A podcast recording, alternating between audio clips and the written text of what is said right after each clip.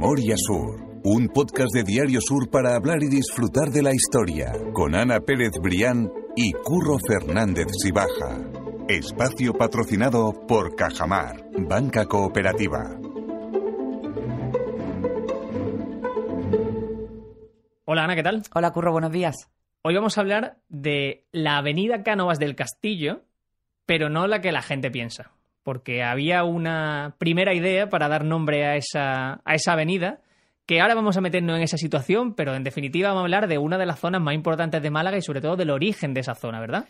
Yo creo, eh, así es Curro, yo creo que es eh, quizás la obra eh, y el resultado más revolucionario eh, desde el punto de vista urbano de, de, la Málaga de principios del siglo XX, ¿no? Y bueno, y por lo tanto de, uh -huh. de, la Málaga de hoy. Pero, pero sí que es cierto, me ha gustado el arranque que ha hecho, que es la avenida, tendría que haber sido la avenida Cánovas del Castillo, pero finalmente, Eso. bueno, pues la avenida Cánovas del Castillo es otra que discurre, eh, pasa, eh, recorre la Malagueta y que bueno, y que representa ese paso entre el Paseo de los Curas y ya el, el Paseo Marítimo Pablo Ruiz Picasso. Exactamente, vamos a hablar del origen del Parque de Málaga, que yo creo que ya es lo que nos faltaba, porque ya hicimos el origen de Calle Lario, el origen de la Alameda, y en ese... Efectivamente, en ¿te esa... acuerdas? Aquella T urbana que nos inventamos para, bueno... Pero yo creo que eh, sí, sí, era pertinente el dibujo, porque al final esa, esa revolución urbana que empieza en el siglo XVIII con la construcción de la Alameda y después eh, con Calle Lario en 1891 se traslada posteriormente, bueno, pues a, a, a una pastilla de terreno que surgió eh, como espejo hacia el este de lo que habían hecho ya en la Alameda, ¿no? Algo absolutamente necesario que, bueno, que si se me permite la expresión, duró casi más que la hora del Escorial, uh -huh. pero que al final... Que la hora bueno, del metro pues, de Málaga. Sí, bueno, también de la hora del metro, además de verdad. Eh, pero que, que, bueno, que, que, finalmente para, para mí, eh, para mi punto de vista, fue realmente la gran obra de, de, de la ciudad, porque, eh, bueno, aquello sirvió también para, para hacer una ampliación del puerto de Málaga, que era absolutamente necesaria. Ahora hablaremos de ella. Y bueno, y se ganó una pastilla de terreno absolutamente fabulosa de 30.000 metros cuadrados, que bueno, que no hace falta que te diga yo eh, la maravilla, además la, la, zona del parque. Quizás, mira, Curro, eh, una cosa que yo pienso mucho es que quizá el parque es demasiado zona de paso. Sí, y ahora vamos a entender por qué también. Ahora vamos a explicar por qué, pero es Entonces, sí. eh, es eh, un sitio por el que no, no es pasas un sitio para sentarse. Porque, sí, sí, no, sí, no tiene... Totalmente. Y mira que, que los, los, los, jardines que discurren a, a, un lado y a otro, uh -huh. en la franja norte y en la franja sur, bueno, pues muchas veces como que invita incluso el, el, el auditorio Eduardo Con, eh, pero al, al, final sí, son, sí, sí. son costumbres. Y yo creo que está la costumbre extendida de que el Parque de Málaga es una zona de paso. Y me da muchas veces pena. Bueno, eh, se han hecho. Hay experiencias, bueno, pues que, que, se utiliza mucho el parque, por ejemplo, en los mercadillos navideños, lo hemos tenido, lo acabamos de cerrar, como quien dice. La feria También la feria Sabara Málaga, que está muy bien. Pero le falta eso, es le cierto. falta eh, ganarlo en mayúsculas para el disfrute de, de la ciudad. No sé si eso implicaría una peatonalización no creo que sea necesaria, porque además es que es la gran arteria de comunicación de Málaga, entre la Málaga Este y la Málaga Oeste, pero... Mmm, Sí, no sé. y ahora vamos a entenderlo también porque tiene su sentido lo que estás diciendo. Porque, como vamos a ver ahora, toda la, la obra de, de, ingeniería del Parque de Málaga es una obra de, de, de, talento, de ingenio y de buscarse la vida para conseguir el objetivo de lo que hoy es el Parque de Málaga. Así que no nos vamos a enrollar mucho más y vamos a hablar de cuál es el origen del Parque de Málaga.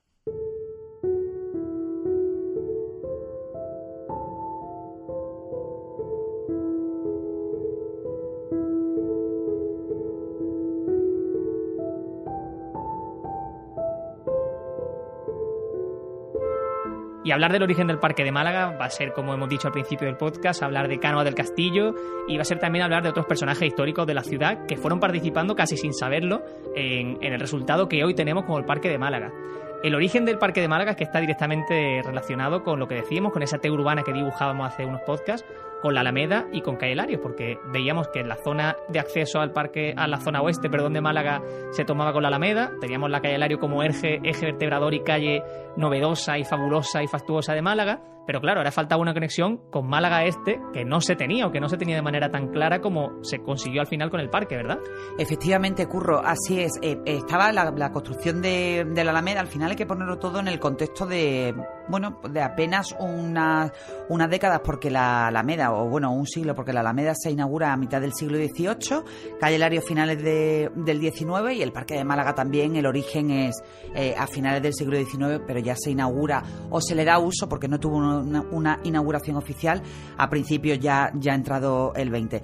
Como tú bien dices, la Alameda ya era una realidad, se, se necesitaba dar respuesta, una respuesta urbana a, a esa parte de, la aduana, eh, que, que, bueno, que era zona de, de, playa, porque ya hemos contado muchas veces, bueno, de playa o de, o de mar, ¿no? Que la línea de, de costa llegaba justo, que bañaba eh, la aduana.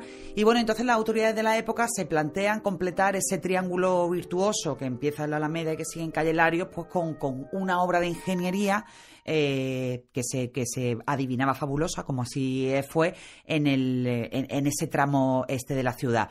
Em, yo, en el artículo que escribía sobre el origen del Parque de Málaga, Curro conectaba eh, la Alameda y el parque como Alamedas hermanas, pero con unos procesos de construcción completamente diferentes. ¿Por qué?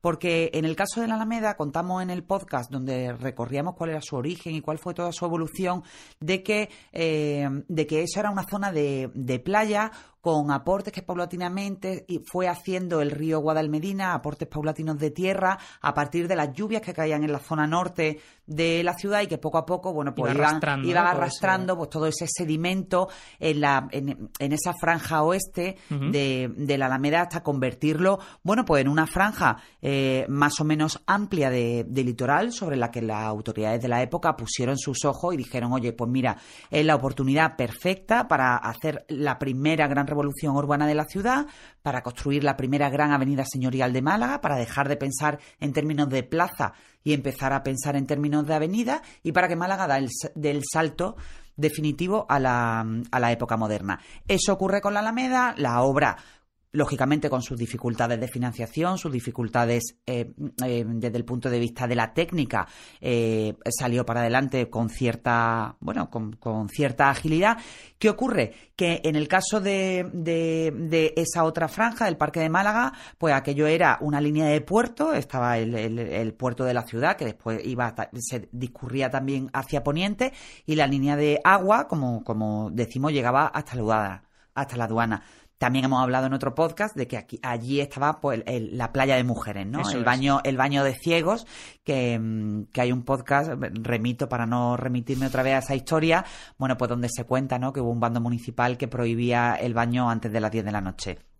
Entonces, bueno, la autoridad de la época tienen claro el lugar, tienen claro eh, lo que hay que hacer, eh, pero ellos empiezan con el proyecto la necesidad absolutamente imperiosa de ampliar el puerto de Málaga. Claro, porque eso aquí me parece importante que subrayemos esto, porque lo que supone ese todo ese terreno que se le iba ganando al mar casi de manera natural inicialmente por las lluvias torrenciales de año tras año, eh, empieza siendo una idea de construir un parque, de construir una conexión con Málaga Este, pero al final acaba siendo casi un 2 por 1 a nivel de ingeniería, porque es el construir esa nueva zona de que va a conectar con Málaga Este, que acabaría siendo el parque, y eso también supone construir un nuevo puerto unas mejoras en el puerto. Claro, en realidad, vamos a ver, en realidad la primera idea, la más imperiosa y la que se tenía que solucionar de una manera urgentísima era la ampliación del puerto. Eso ¿Por qué? Bueno, pues porque había quedado a todas, a todas luces pequeño en una Málaga de finales del siglo XIX, pues que tenía una actividad comercial, portuaria, de intercambio eh, muchísimo más amplia de la, de la capacidad real que tenía el puerto, pues para, eh, para, para eh, los barcos, para, todo, ese intercambio. Y después también todo ese aporte de, tierra que por una parte nos hizo ganar la Alameda, por otra parte también se iba depositando en, las, dársenas del puerto e iba cegando todo el espacio de los muelles. Aquello, bueno, pues era casi un pozo sin fondo, porque iban dragando, dragando, dragando, pero ya llegó un momento en que ya no se podía... O sea, decir ya la, necesidad de la ampliación del puerto de Málaga por una cuestión eh, económica y por una cuestión práctica, que pues eh, ya eh, fue una, una, necesidad. ¿Qué ocurre? Pues que a medida que las autoridades se van planteando esa necesidad de ampliar el puerto de Málaga, dice, ojo, vamos a retranquear la línea de mar hacia hasta convertirlo casi casi en una prolongación de la Alameda, eh, dice, pero claro, todo eso no es puerto, todo eso se queda en una pastilla de terreno eh, increíble y después detrás está el puerto. Y es ahí donde entra, bueno, pues el, concurso de las autoridades, sobre todo de Cánovas del Castillo, que yo creo que es uno de los grandes personajes de la historia de la ciudad, para mi gusto, un personaje no suficientemente reivindicado ni suficientemente eh, conocido, que es el que desde Madrid, porque hay que recordar que Cánovas del Castillo además fue el único presidente del gobierno que ha tenido la, historia de Málaga, que fue también el, promotor, lo hemos contado algunas veces, de ese turnismo en el gobierno de, liberales y conservadores. Y entonces él desde Madrid pues impulsa esa gran obra soñada para, su ciudad, ¿no? Por eso, por ese, por ese concurso y por esa eh, actitud de Cánovas del Castillo de hacer algo bueno por, por su ciudad, se piensa en un primer momento pues que esa avenida esa Alameda, bueno, pues iba a llevar el, nombre de, de Cánovas del Castillo. Al final no fue así y al final, bueno, fue otro, otro lugar, pero, pero indudablemente ahí el concurso de Cánovas del Castillo, tanto en la planificación de la, de la ampliación del puerto, junto con la Junta de Obras del Puerto, lógicamente, como con el, el ayuntamiento y las autoridades locales, pues fue, fueron absolutamente determinantes pues para empezar a vislumbrar esa posibilidad de construir un parque de Málaga, que tampoco en el origen iba a ser tal cual. Exactamente. Te me vas a permitir que vaya avanzando unos años, porque me parece un detalle interesante. Tú estabas diciendo hace un segundo que eh, la figura de Cánova del Castillo tú crees que no estaba tan, tan valor o no está a día de hoy tan valorada como se merece. Yo creo que no está suficientemente, no es suficientemente conocida. Exactamente. Eh, hace poco también hablamos del Marqués de Guadiaro, eh, de Carlos Larios, que eh, comentamos una situación similar. Y hay un detalle que me parece interesante, y es que precisamente, como te digo, nos vamos unos años después, cuando ya se ha acabado esa obra, se crea un nuevo muelle en el puerto, y esos muelles precisamente, dos de ellos tienen el nombre de Canoa del Castillo y de, y de Guadiaro, de Marqués de Guadiaro, si no me equivoco. El Marqués de Guadiaro, el de Cánovas del Castillo y, eh, y hay otro, otro muelle de, de Heredia. Exactamente, el muelle Heredia. Exactamente. Entonces, son personajes, en el caso de Muelle Heredia sí sigue siendo un personaje reconocible en la ciudad, pero el de Marqués de Guadiaro y Cánovas del Castillo, que en ese momento y en esa época se decide darle un nombre importante, un reconocimiento, y que a día de hoy, pues eso, no, se ha quedado en Hombre, nosotros. yo creo que esto a, todo el mundo le suena el nombre de Cánovas del Castillo, pero si tú le preguntas a mm, la gente, sobre todo a los jóvenes ahí, que es como mi obsesión con la historia, eh, quién fue, pues sí, sí, sí. no, te dicen a lo mejor la avenida esa Canovas del Castillo. Totalmente, sí, sí, por eso, por eso. me parece interesante eso, como la, visión también de reconocimiento del personaje en la ciudad puede cambiar. Claro, es que a medida que se fue ampliando el puerto de Málaga, Curro, se le fueron poniendo a, todos esos muelles nuevos, eh, pues los nombres de, la, de las personas eh, eh, que, que, que, posibilitaron aquella obra absolutamente loca eh, loca por, por, el trabajo que costó eh, aquella ampliación. Entonces, uno de ellos, indudablemente, fue Carlos Lario, el marqués de Guadiaro, porque además él estuvo muy implicado en esa junta de obras del puerto que, que, y finalmente, bueno, pues un poco el reconocimiento fue un muelle con su nombre, ¿no? Y una escultura en el parque de la que ahora hablaremos también. Eso, nos meteremos también más adelante al final del podcast sobre esa, esa escultura que también es llamativa, e interesante y que yo creo que todos reconocemos fácilmente. Y de la que hemos hablado más recientemente. Ahora te voy a dar muy masticadito el podcast. Porque yo me he hecho una división para, para, para hacerte que lo necesito que he empezado el año con, con un estrés. pues entonces va a bajar, va a bajar una marcha, sobre todo para que la gente lo entienda también, porque estamos diciendo que estamos en ese proyecto, en ese proyecto ya de que se va a construir el parque, de que también se va a ampliar el puerto y se va a mejorar toda esa zona. ¿Qué problema nos encontramos entonces? Pues el primero es que no hay dinero, como ha pasado con tantas ocasiones en la, en la obra que, la, que toma Málaga y que necesita de la parte privada para recurrir a ello. La primera opción que se tiene eh, es privatizar esa zona, es decir, que no sea una zona como conocemos hoy, peatonal, una zona pública, sino que existan viviendas allí para conseguir un aporte de economía privada. Hacer una rotonda en el centro. Exactamente. Pero ahí surge la figura también de Carmo del Castillo para frenar eso. Vamos a contar eso bien. ¿Qué pasa? ¿Quién propone esa, esa eh, inversión privada para costear esa obra y qué es lo que va ocurriendo. Vamos a empezar por la parte económica de la obra. Pues mira, eh, Curro, efectivamente eh, fue, fue un tema bastante complejo porque eh, te puedes imaginar la cantidad de millones de pesetas de, la época que, hacían falta para, para hacer el proyecto del Parque de Málaga. ¿Qué se piensa? Claro, lógicamente, hacer la ampliación del puerto de Málaga y toda la pastilla intermedia de terrenos, pues convertirla pues, en un solar urbanizable, ¿sabes? Entonces un solar en manos de los privados. Los recoge muy bien en la guía histórico-artística de Málaga, que está dirigida por la catedrática Rosario Camacho, eh, dice que hubo un par de proyectos previos que firmaron los ingenieros Rafael Yagüe y Francisco Prieto que habilitaban, y leo textualmente, la zona ganada al mar como un lugar urbanizable con una rotonda ajardinada ante la aduana. Y se dice que de modo que los solares resultantes serían vendidos por la obra, por la Junta de Obras del Puerto para invertir los fondos de toda esa venta de terreno en el propio puerto. Eh, Claro, al final eh, en, Málaga muchas veces eh, funcionó la colaboración público-privada por, por esa falta de recursos por parte del ayuntamiento, ¿no? De hecho, eh, Calle Lario es un ejemplo claro de que, de que al final, bueno, ante la falta de liquidez del ayuntamiento, la familia Larios y otras muchas familias, pero finalmente fue la familia Larios la que se quedó con la calle, bueno, pues ponen su patrimonio personal al servicio de, de esa obra municipal a cambio de después quedar en la posteridad con su nombre vinculado a la calle más importante de Málaga. Y en el caso de, mm, del Parque de Málaga fue igual. La familia Laros también se prestó a colaborar con Cánovas del Castillo y hacer un, hay como una especie de eje virtuoso. Cánovas del Castillo desde Madrid, los Larios desde Málaga, pero Cánovas del Castillo, bueno, pues cuando, cuando visualizó el proyecto, pues em, él pensó que aquello tenía que ser bueno, una zona para la ciudad, ¿no? Una zona de, de, de uso público y una zona mm, lo que es hoy, ¿no? Entonces, bueno, pues el ayuntamiento de la ciudad lo que ocurre es que pide formalmente al gobierno, al gobierno de España, que delimite esos terrenos y entonces, bueno, pues ahí a partir de ese momento, pues los trámites cobran agilidad, como te digo, desde Madrid con Cánova y desde Málaga con, con los Larios. Eh, ¿Qué ocurre? Falta por resolver ese problema de la titularidad, de los terrenos. Eso es, que es el segundo punto del que yo quería detenerme, hablar de, a quién pertenece si no es privado, en definitiva. Eso, y eso se consigue a través de un Real Decreto eh, que, y, a, una ley que se firma en el año 1896, que fue impulsada por Cánovas del Castillo y refrendada por la reina regente, María Cristina. Entonces, ¿qué ocurre? Se concede a la ciudad la propiedad del terreno para convertirlo en un parque público, es decir, se regala a la ciudad el terreno y a la vez se compensa la Junta de Obras del Puerto, que se quedaba, o sea, es decir, se quedaba sin su principal fuente de, financiación, con una subvención, con un préstamo mm, sencillo para, sencillo me refiero, eh, que no, que no devolvió, que bueno, todas las facilidades del mundo para financiar la obra de, la, de, la ampliación del puerto. Entonces, bueno, pues de esa manera, a través de esa ley, a través de ese, de, ese impulso que le dio Cánovas del Castillo, el parque queda en, en, manos públicas y el puerto al final tiene su dinero para hacer la, obra. Dicen que en eso contribuyó mucho el entusiasmo de Cánovas del Castillo.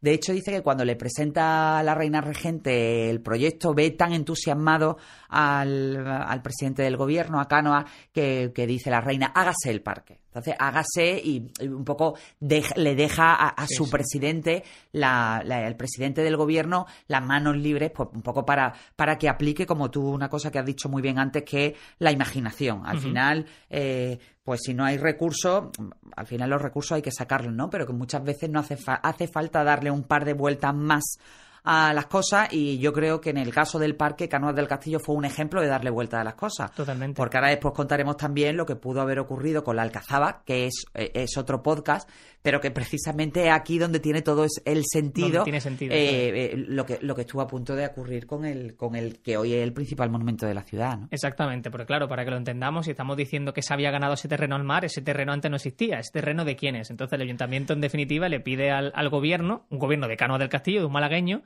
que diga, oye, pues este terreno nuevo va a ser de... Delimita. En este caso, exactamente, del el, ayuntamiento de Málaga, ¿no? De, la ciudad, de uso público, la ciudad, exactamente. Fíjate que Cánovas tuvo muy mala suerte porque esa ley fue promulgada, eh, fue firmada en el año 1896 y él fue justo asesinado un año después, con lo cual, bueno, pues además no, no pudo ver eh, en absoluto la obra del parque terminada porque, bueno, como te digo, la obra del parque tardó más de 30 años. Absolutamente. Fue muy complicado, muy complicado. Pero por lo menos dejó ahí como ese germen y salvó la alcazaba. Y tanto, que tampoco es un tema. Exactamente.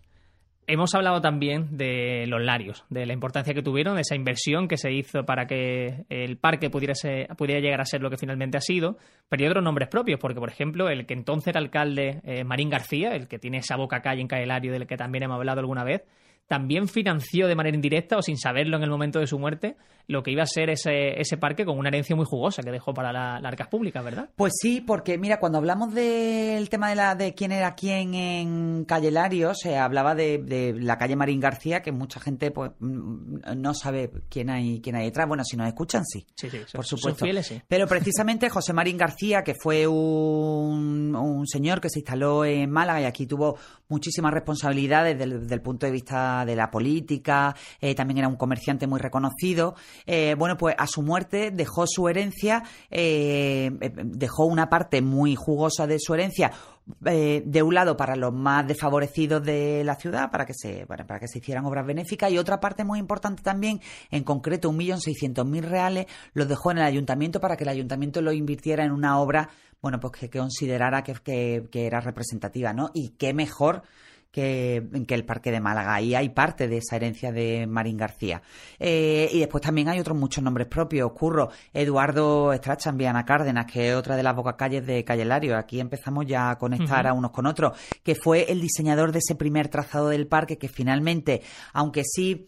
Eh, no fue completamente modificado, pero, pero no fue eh, el original. De eso se encargaron posteriormente, de eso se encargó posteriormente, perdón, Manuel Rivera Valentín, que era un arquitecto municipal y que además fue, era el padre de Manuel Rivera Vera, que fue el que después, ya con el parque construido, hizo con Fernando Guerrero Strachan el Ayuntamiento de Málaga. ¿no? En esa, en esa zona norte del parque que tiene el ABC, el Ayuntamiento de Málaga, el Banco de España y Correos, que hoy es el restaurado de Málaga. Pero, pero fíjate que al final es cuestión de, mucho cuestión de familia, ¿no? Y, indudablemente una de las principales familias de arquitectos de, de la ciudad, que hablamos mucho de, Guerrero Strachan y de, y de todos sus descendientes y, ascendientes, eh, los Rivera también jugaron un papel fundamental. El padre diseñando definitivamente el parque y el hijo construyendo posteriormente el Ayuntamiento de Málaga. Totalmente. Estamos hablando entonces de que ya tenemos como solventado, por así decirlo, toda esa obra de lo que acaba siendo el Parque de Málaga, pero claro, seguimos teniendo el problema, pese a esa subvención, a esa ayuda que el gobierno dictamina para el puerto, del puerto de Málaga. ¿Qué pasa con el puerto? ¿Cómo se consigue todo ese, ese tierra, ese terreno que se necesita para, para afianzar esas bases de lo que va a ser el puerto? Y aquí es donde contamos esa historia que ya alguna vez hemos repasado por aquí, del momento en el que se decide echar abajo parte de la Alcazaba para construir el puerto. Efectivamente. Vamos a repasarla si quieres, porque pues mira, muy rápidamente, eh, con ese, porque además esto conecta con varias historias que ya hemos contado. Eh, un grupo de pro hombres de Málaga que estaban implicados en esa ampliación del puerto, en esa, en esa construcción del parque, pues eh, viaja a Madrid y le comenta ahí a Canoas del Castillo, también en las reuniones de la Concepción, que hablábamos, ¿te acuerdas? Que reunía a Amalia Heredia ahí a todo, a todo el grupo de los grandes hombres de, de la ciudad. Bueno, pues se dirigen a Madrid a pedirle por favor a Canoas del Castillo que para conseguir esa roca necesaria para ampliar el puerto, pues que, mejor que derribar la, la, alcazaba, ¿no? Que al final la alcazaba en aquella época no era más que una casi casi una ruina, no tiene nada que ver con la imagen que tenemos hoy. Eh, Cánovas del Castillo tuvo la suficiente cintura como para mm, darle a la pelota una patada para adelante, si se me permite la expresión, y entonces ahí, eh, en, ese, en ese ejercicio de imaginación constante que debería presidir la, la grande idea de la ciudad, surge de repente la idea del Monte de San Telmo. El Monte de San Telmo que está en la zona de Pedregalejo, justo donde hoy está Balneario, y se decide, en lugar de tirar la alcazaba, bueno, pues vamos a volar literalmente el monte de San Telmo y con esa roca la extraemos y a través de barcazas la llevamos hacia la zona de ampliación del puerto de Málaga y, se hace uso, de, esa, se hace uso de, esa roca. Efectivamente, así, bueno, la demolición del monte de San Telmo se convierte en un auténtico acontecimiento para, para la ciudad. Y al final fue pues algo absolutamente eh, casi casi milagroso porque se consiguió con esa roca del monte de San Telmo eh, bueno, pues mm, dar dar mm, eh, dar esa, esa solución al puerto de Málaga y una vez derribado el monte de San Telmo, ¿qué ocurre en ese en ese lugar de Pedralejo? Bueno, pues los más fieles seguidores del podcast lo saben ya, pues que de ahí se hace la cantera, de la, la, cantera una vez abandonada, una vez que terminan las obras del puerto, pues surge esa laguna de Pedregalejo y ahí, bueno, pues ya una vez arrancado los felices o, a punto de arrancar los felices años 20, en el año 1918 se inaugura Balneario de Málaga. que es otra de los grandes lugares, de los lugares emblemáticos de, de, la ciudad de Málaga. Entonces, imagínate qué doble operación, triple operación maravillosa, porque una, dejamos la alcazaba, aunque bueno, estaba hecha polvo, después, después ya con, un poco con el paso de los años vendría el gran Juan Temburi a salvarla y todos los que han ido viniendo después. Dos, tenemos el puerto listo y tres, tenemos balneario. Es decir, es que sí, sí, fue maravilla total. Perfecto, totalmente, absolutamente. Así es como se soluciona ya tanto el, problema del puerto como finalmente, como hemos visto antes, en la construcción del parque. Y nosotros ya hicimos un paseo por el parque de Málaga, que eso lo voy a dejar yo vinculado a las notas del podcast, en un episodio en el que hablamos de cuáles son todas esas eh, plazas, esculturas, monumentos, todo eso que nos vamos encontrando por el parque, que a mí ese podcast me gustó especialmente, lo disfruté porque, sí, porque era como un paseo, claro. Mm, ese me gustó mucho. Así que lo dejo en la nota del podcast para que la gente lo, escuche y para no alargarnos. Pero lo que sí me parece interesante parar es en la condición de, ese jardín subtropical que seguía la moda de la época en la que las personas pudientes de, de esa Málaga necesitaban o querían mostrar su, su poder con toda esa, esa fauna, ¿verdad? Toda esa, esa, esa flora que existía en el, en, el, en, la, en, el mundo en general, porque realmente tenemos especies de todo el mundo. Efectivamente. Eh, pues aquí eh, eh, voy, a, voy a rescatar un pequeño extracto de esa guía histórico-artística de, de, Málaga, porque bueno, no hemos, nos hemos dejado en el tintero algo que resultó que, bueno, que hay que destacar también, que es que una vez solucionado todo, todo el tema de, del, de los alrededores de, del parque, después el parque necesitó también un trabajo fabuloso de afianzamiento del terreno, de toda, toda esa de, la delimitación de la zona jardinada, es decir, el, el convertir mar, porque es que era mar, en una zona estable de, terreno, que además pues con dos avenidas de 800 metros, donde fuera capaz también de,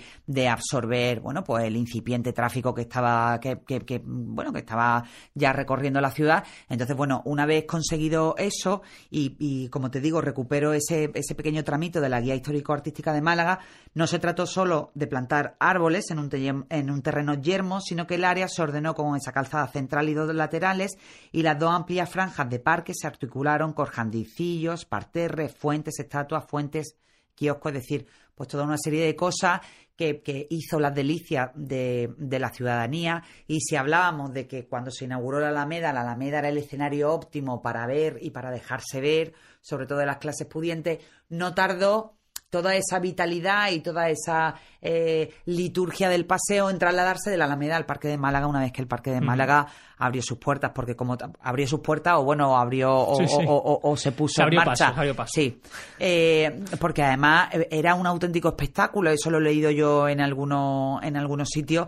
Em, una de las principales atracciones de la época era ver cómo venían los barcos de otros lugares del mundo con especies botánicas de los cinco continentes para plantarlas en, el Parque de Málaga, que además el Parque de Málaga está considerado como uno de los jardines eh, subtropicales más, más exuberantes y mejor conservados de, Europa. Entonces, bueno, pues el parque se convierte eso en un, en un espacio con todo el sentido. Eh, ganado a la ciudad y que además no solo es la riqueza botánica, sino que también en ese paseo por el parque, ya lo hacíamos también, Curro, pues se permite eh, también recorrer parte de la historia de la ciudad, pues a través de, de la fuente, a través del reconocimiento a los grandes personajes de Málaga. Hemos hablado de Carlos Larios, pero ahí también hay una estatua al comandante Benítez, a nuestro queridísimo Narciso Díaz Escobar, Salvador Rueda, como te digo, Antonio Muñoz de Graín, el pintor, y después tiene, mm, bueno, pues lugares absolutamente preciosos como la, la zona donde está la fuente, la fuente de la ninfa del cántaro, la fuente de la ninfa de la caracola, pues con esos jardines infantiles, con esos parques infantiles. Bueno, quien nos ha hecho una foto con el burrito platero. Después también hay unos jardines muy bonitos en, el, en, la zona sur, en el, en el lateral sur del, sur del parque, que yo creo que quizá es el gran desconocido. Yo creo que ahí la vegetación es tan exuberante y quizás cuando atardece eh, está tan oscuro, aunque haya iluminación, que tendemos siempre a ir por, la, acera de, del ayuntamiento. Quizás también habría que reivindicar alguna especie de, de actuación. Se hizo una actuación muy importante por, parte de, del alcalde actual, de Paco de la Torre, del parque, una rehabilitación bastante, bastante potente pero yo creo que no se ha terminado de resolver bien el, eh, el tema del lateral sur. Eh, la gente se llama no... Paseo de España, creo que se llama, algo así. Bueno, el Paseo de España, el paseo eh, que separa ese lateral sur del Paseo de los Curas, es Eso una es. franjita que aquello se, se rehabilitó Sí, y sí, se ha quedado maravilloso. Es como una tercera. eh, tú tienes el, el lateral sur del parque, o sea, lo, pero Sí. lo que el, el Sí, de la- parque la- la en sí mismo. Después tiene el Paseo de los Curas y tiene el, el paseo intermedio Eso es. que está ya que, que, eh, está totalmente abierto y que es el Paseo de España. Eso es. Y la verdad es que el paseo por ahí es fantástico. Pero ya te digo que, no sé, la razón se me, Sí, no luce se me tanto, escapa. no luce tanto como No luce ese- tanto. esa parte norte, Mm. es cierto. En cualquier caso, ya te digo, tenemos un pulmón verde en el centro de la ciudad que es una joya que hablamos mucho de que la calle Lario está en los libros de historia de la arquitectura, pero es que el Parque de Málaga está en, la- en los libros de historia de, botánica. Y bueno, y al final el pobre Cánovas del Castillo eh, murió sin ver su, su gran sueño terminado y quedó relegada su estatua, que también estaba prevista en el Parque de Málaga, un gran monumento a su memoria, a, a esa esquina entre, a esa prolongación, eh, la unión entre el Paseo de los Curas y la Alameda Cánovas del Castillo, una estatua de Martín el Labrador, que por cierto tuvo muchísima contestación en la época, se inauguró en el año 1975 porque se alojaba de una manera radical, si la gente tiene en la cabeza la escultura de Cánovas del Castillo, verá que así se alejaba de manera radical de los cánones clásicos Sí, sí, de la escultura, pues acostumbrado a la escultura, a la estatua de Manuel Agustín Heredia, a la, Sí, la escultura escultura de Manuel Domingo Lario, pues cuando la gente vio aquella escultura de, de Antonio Cánovas del Castillo se llevó las manos a la cabeza. De hecho, tengo un recorte de prensa buenísimo de la época de algún ciudadano ingenioso que colgó un poema escrito de, bueno, un poco que el pobre Cánovas del Castillo volvería a morir, que la defesio aquel que era, bueno, una cosa fantástica que si lo, te lo voy a buscar para que lo recuperemos para las notas de, del podcast, pero aquello fue un escándalo absoluto. Entonces, bueno, por como curiosidad también decirte que si, que si te acuerdas, cuando hablamos del Paseo de los Curas, es uno de los pocos lugares de Málaga que no tienen nombre oficial. Eso es. Bueno, pues el Parque de Málaga tampoco. Al final fue bautizado con un, con un nombre oficial. Se debería haber llamado, como te digo, la Alameda de Cánovas del Castillo, pero al final es el Parque de Málaga y con eso se ha quedado. Yo creo que la gente ya se puede hacer una buena idea de- del esfuerzo que supuso hace apenas 100 años, que es cuando se, se inauguró, entre comillas, porque nunca sí, sí, llegó no, a, no a producirse terminó. acto, Después de exactamente. 30 años de obra, yo creo que ya dijeron, venga, Ya está. ya os podéis meter por Pasar, el parque y pasar, disfrutarlo. exactamente. Sí. Pero lo que te digo, ya podemos entonces pensar en. eh, o la gente puede pensar en ese esfuerzo que supuso la creación del parque. Y yo creo que nos ha quedado un podcast muy, muy bien. Pues muy sí, bueno, un parque, bueno. un podcast muy botánico, Sí, sí, muy muy- marítimo también y con mucha imaginación Muy paseable, y mucho. muy paseable Sí, también. sí, totalmente. Pues sí, la verdad. Pues Ana, nos citamos la semana que viene para contar más historia. Y como siempre, muchas gracias. A ti siempre, curro.